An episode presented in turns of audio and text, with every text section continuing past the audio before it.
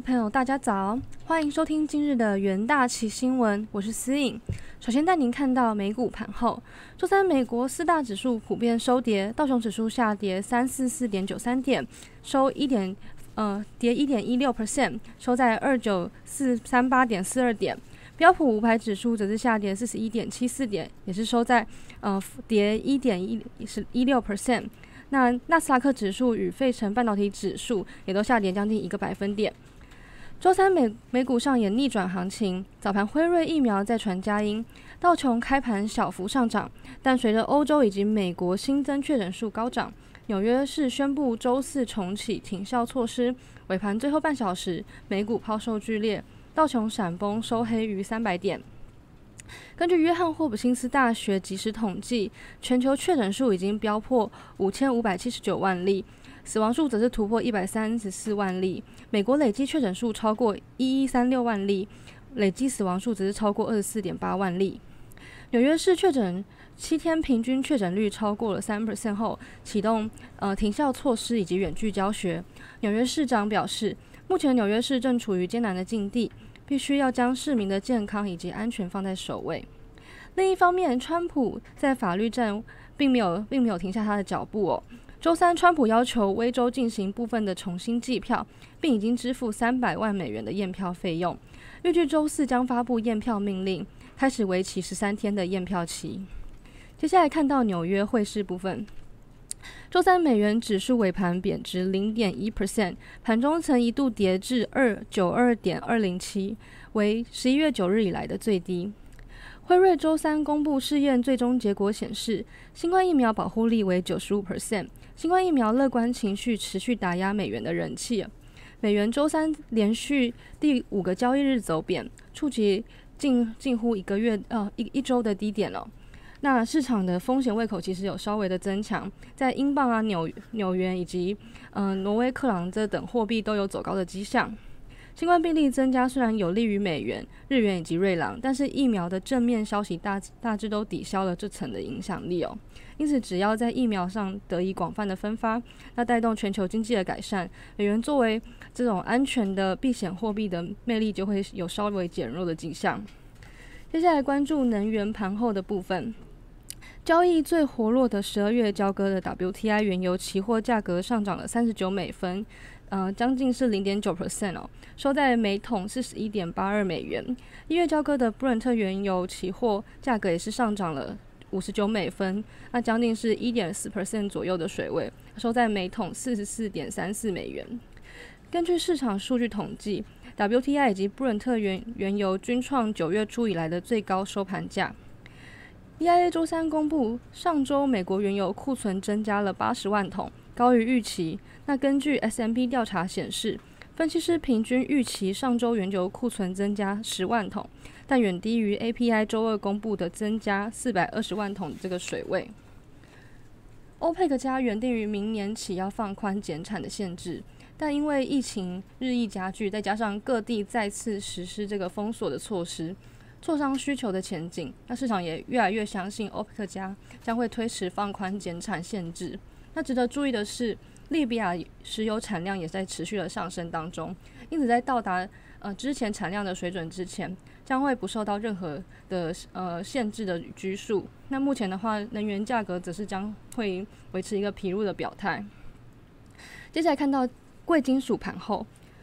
十二月交割的黄金期货价格下跌了十一点二美元，那收在每盎司一千八百七十三点九美元。那十二月白银期货的价格则是下跌二十美分，那收在每盎司二十四点四四八美元。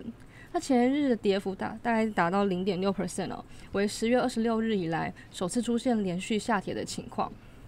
欧美新冠疫情它飙升持续，令人感到不安以及警戒。短线内呢，黄金可能。从美元的疲软中获得相对的支撑力，直到疫苗方面有更多的消息公布为止。那市场现在被疫苗未来几个月就会问世啊，以及经济会大获支撑的一些呃乐观情绪给笼罩着，但是同时也是理解到疫情蔓延持续在蔓延到全球的各地哦。那包括是欧美啊这个部分，那今年冬天可能会是非常的在疫情上上可能是非常严峻的状况。那其实一般另外看看涨的投资人，他们仍然是认为的，在黄金的长期的趋势上仍是仍然是走高的哦，因为在各国央行的刺激措施以及政府的财务政策将是能够支持黄金能够继续上行的一个动力。那另外呢，在有效疫苗以及疗法成功开发后，恐怕也无法在几个月内就能够广泛的分配哦。因此，仍然是随着疫情持续的严峻之下，其实还是有数百万的人能，他们要承受着呃防疫措施所造成的经济冲击。接下来看到国际新闻的呃方面，呃，国际金融协会在今年底预计哦，全球的债务总额可可能会达到两百七十七兆美元，那其实是再创一个新高的记录哦。